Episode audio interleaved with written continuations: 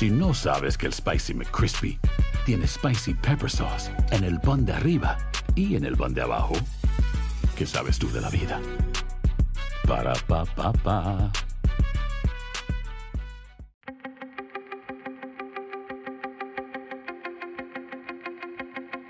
Temas importantes, historias poderosas, voces auténticas.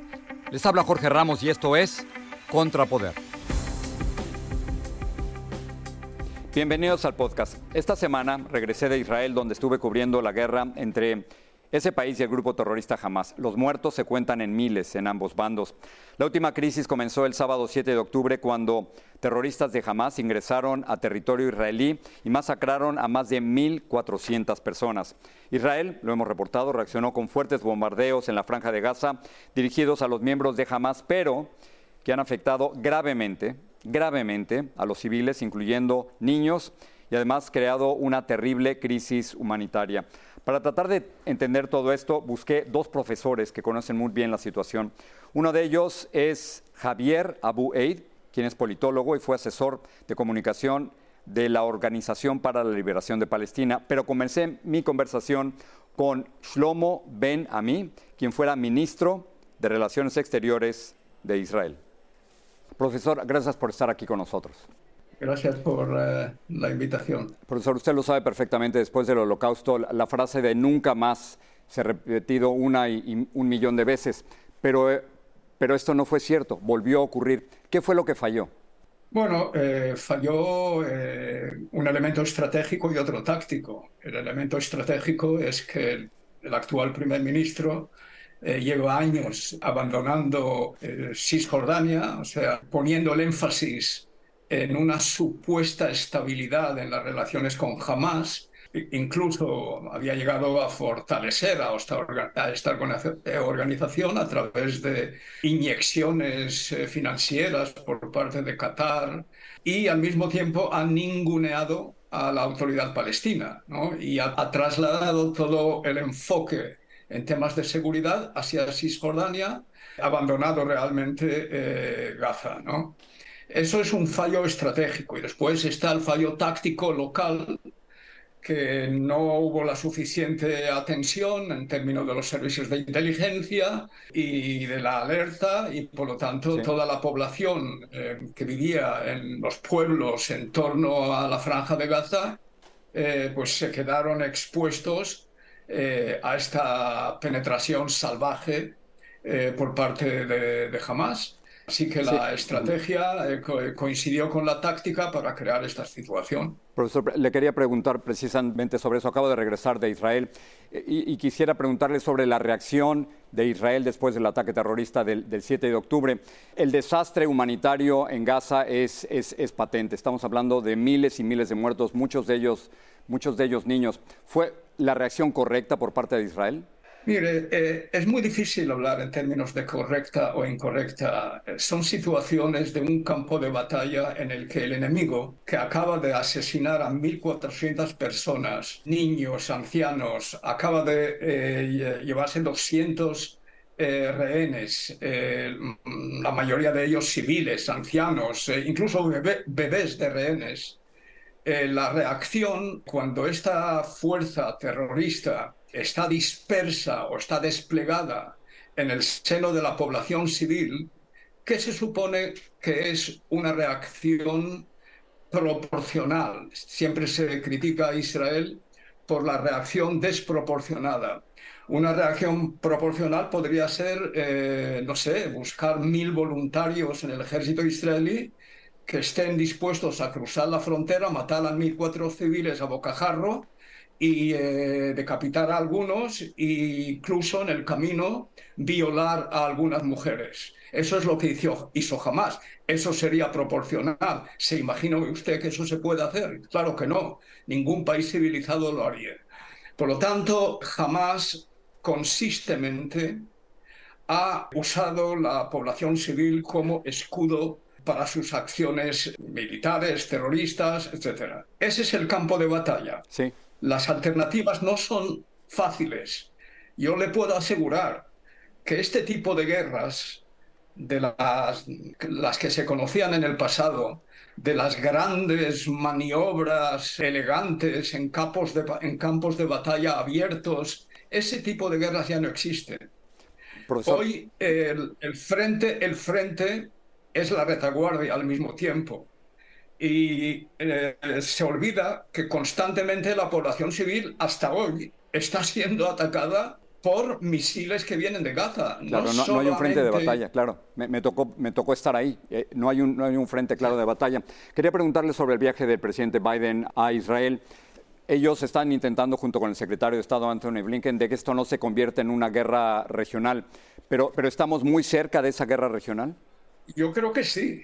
Yo creo que puede ocurrir si Israel efectivamente lleva a cabo una operación terrestre eh, una invasión de alguna magnitud, la que sea, podría eh, desencadenar una guerra más amplia en el frente del norte, Hezbollah, y de ahí, eh, de hecho, ya los, los, los Houthis en Yemen ya han atacado con misiles a Israel. Mire usted, para que, para que el, vuestra audiencia entienda el contexto estratégico, Israel ha estado siendo eh, cercada gradualmente por Irán a través de, de, Hezbollah en el norte, Hamas en el sur y Yemen ahí lejos y a través del despliegue en, Siria.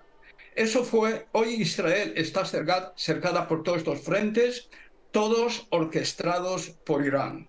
Hay que ver ese contexto. De hecho, lo que Israel está haciendo a raíz de esta sorpresa táctica que ha tenido lugar en el sur, está intentando, intentando de quebrar este cerco. Ahora, trágicamente, el campo de batalla es, lo que es. ¿Qué es lo que puede hacer Israel? No responder o responder con lo que yo decía antes, eh, la penetración de mil soldados eh, cometiendo salvajadas como lo hizo jamás. Le voy a decir otra cosa. Si hay un frente en el norte, si se abre el frente del norte contra Hezbollah, no le sorprenda que Israel no va a tener otra posibilidad, sino es destruir todas las infraestructuras críticas del Líbano. Será la única forma de parar los 150.000, 150.000 misiles, muchos de ellos de alta precisión, que tiene Hezbollah. Israel es 22.000 kilómetros cuadrados. No hay un milímetro cuadrado del país que no esté bajo la amenaza de esos misiles. ¿Cómo lo va a defender? Mañana se nos criticará por responder de una forma, como nos critican ahora, inhumana en el Líbano. Pero ¿qué puede hacer un país para defenderse? Que me propongan una respuesta. Rendirse, no hacer nada. Esa es la situación. Profesor, gracias por hablar con nosotros. El profesor Shlomo Benami, gracias. Gracias. Y pasemos ahora a la perspectiva palestina. Javier Abu Eid es politólogo y fue asesor de comunicación de la Organización para la Liberación de Palestina. Profesor, gracias por estar aquí con nosotros. Quisiera preguntarle dónde tiene en este momento su atención, qué es lo que más le preocupa de este conflicto. Lamentablemente eh, tenemos que estar hablando nuevamente de grandes números eh, de muertos. Acá no solamente eh, hay una crisis humanitaria provocada por la decisión israelí de cortar la electricidad, el agua, los combustibles a más de dos millones de personas en Gaza, la decisión de llamar básicamente a un desplazamiento forzado de más de un millón de personas, un millón doscientas mil personas de toda la parte del norte de Gaza, sino que evidentemente los bombardeos que se están llevando a cabo no discriminan absolutamente. según la Defensa Civil Palestina, que es algo así como los bomberos, se podría decir, eh, más del 90% de los blancos han sido blancos civiles. Eh, nos encontramos en una situación donde ya hay eh, siete hospitales en Gaza que han dejado de funcionar y por ende la situación de los civiles, estamos hablando en este momento ya prácticamente de 4.200 palestinos, un poco menos, se han muerto, de los cuales por lo demás nos encontramos con 1.661 niños. Ese, es un número para que se hagan una idea en prácticamente dos semanas es mayor al número de niños eh, ucranianos fallecidos por el, conflicto con Rusia en dos años. Esa es la realidad que estamos viviendo hoy en día en Palestina. Profesor, ¿nos puede ayudar a entender la diferencia entre Hamas, este grupo terrorista de acuerdo a Estados Unidos, Gran Bretaña y la Unión Europea, en la diferencia entre Hamas y los civiles palestinos? ¿Qué tanto apoyo tiene Hamas de los palestinos? Jorge, me gustaría ser muy claro en esto. Acá en Palestina nadie ve este ataque como un ataque en contra de Hamas. Eh, este, quienes están muriendo hoy en día son palestinos y palestinas. Y esto no es algo que haya comenzado hace dos semanas. Esto no se diferencia, independiente que los niveles puedan ser probablemente un poco más altos, de agresiones que ha sufrido el pueblo palestino básicamente por 75 años. Jorge, hay un punto muy importante. Eh, lo que estamos viviendo hoy en día y el pueblo palestino así lo presenta es un fallo importante de la comunidad internacional. 75 años donde Israel no ha respetado una sola resolución de Naciones Unidas. Eh, y eso ayuda a explicar un poco la situación hoy en día. Que, créame que cuando el día de ayer, por ejemplo, Israel bombardea el complejo de la iglesia San Porfirio, que probablemente es la tercera iglesia más antigua del mundo que aún funciona, eh, matando 18 palestinos cristianos, créame que esos 18 palestinos no eran miembros de Hamas. Profesor, ¿cómo ve los civiles palestinos el ataque del grupo Hamas en contra de Israel el pasado sábado 7 de octubre? ¿Cómo, cómo lo interpretan? ¿Cómo lo perciben? Porque yo creo que hay, que diferenciar las cosas. Por un lado, Palestina siempre ha tenido una posición muy clara de eh, estar en contra de cualquier ataque en contra de civiles, venga de donde venga. Y creo que eso es un, tema muy importante porque hasta el momento no hemos escuchado ninguna declaración de ningún líder israelí ni portavoces israelíes que condenen los eh, ataques y las eh, violaciones sistemáticas a los derechos de la población palestina.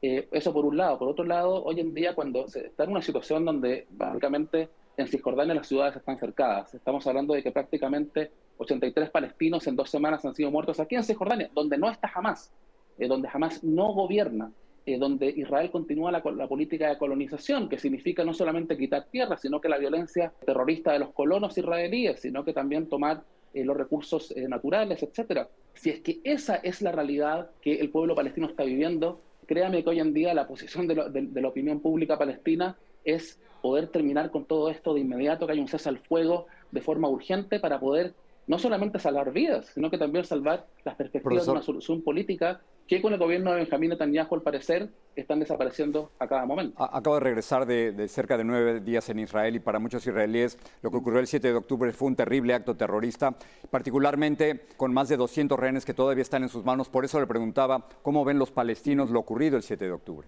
Mire, y yo le vuelvo eh, a repetir, Jorge, acá, acá, acá hay una... no creo que nadie pueda estar a favor o en general, digamos, siempre evidentemente que hay excepciones en todas las sociedades, eh, de ataques en contra de civiles, precisamente porque los palestinos son las principales víctimas de ellos.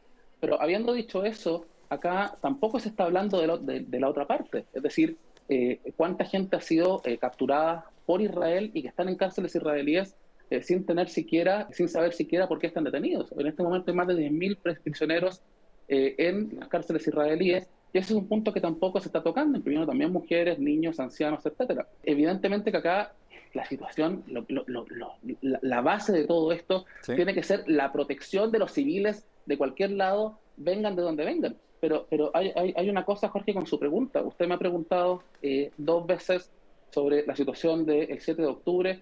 Créame que para Palestina y los palestinos en general, esto viene desde mucho antes del 7 de octubre y han ocurrido muchas masacres por parte de Israel en contra del pueblo palestino y estoy seguro que a los portavoces israelíes no se les pregunta esa misma situación. Yo, yo me encargaré de, hacer esas preguntas también, se, lo aseguro. Déjeme terminar con esto, profesor. ¿Se puede imaginar la paz con Israel de alguna manera? ¿Cómo sería? Es que, don Jorge, no hay alternativa. Acá hay una situación que... o sea, solo, violencia, pero no, no hay ninguna posibilidad de negociación.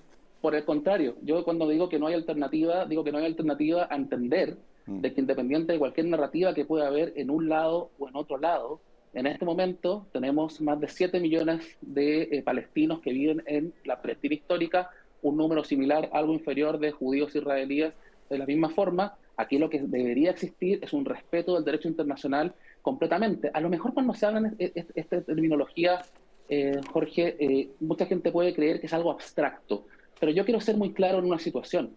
Cuando se, cuando se tolera sistemáticamente la violación de los derechos humanos en una parte del mundo, la anexión de territorio por la vía armada, la violación sistemática de los principios básicos del derecho internacional, por un lado, y en otros casos, como el caso de Ucrania, se toma acción directa, es decir, hay un doble estándar abierto, no es solamente el pueblo palestino quien sufre las consecuencias de la inacción internacional, sino que es todo el sistema internacional que se ve cuestionado. Y por ende, cuando usted me pregunta, ¿existe posibilidad de paz? Es que no hay alternativa porque la paz en Palestina significa la paz para todo el mundo. Y por ende, no solamente reafirmar los principios del sistema internacional, sino que evidentemente dar justicia a un pueblo que por 75 años no ha vivido un día de libertad. Profesor Javier Abueid, gracias por hablar con nosotros. Muchas gracias, Jorge, que esté muy bien.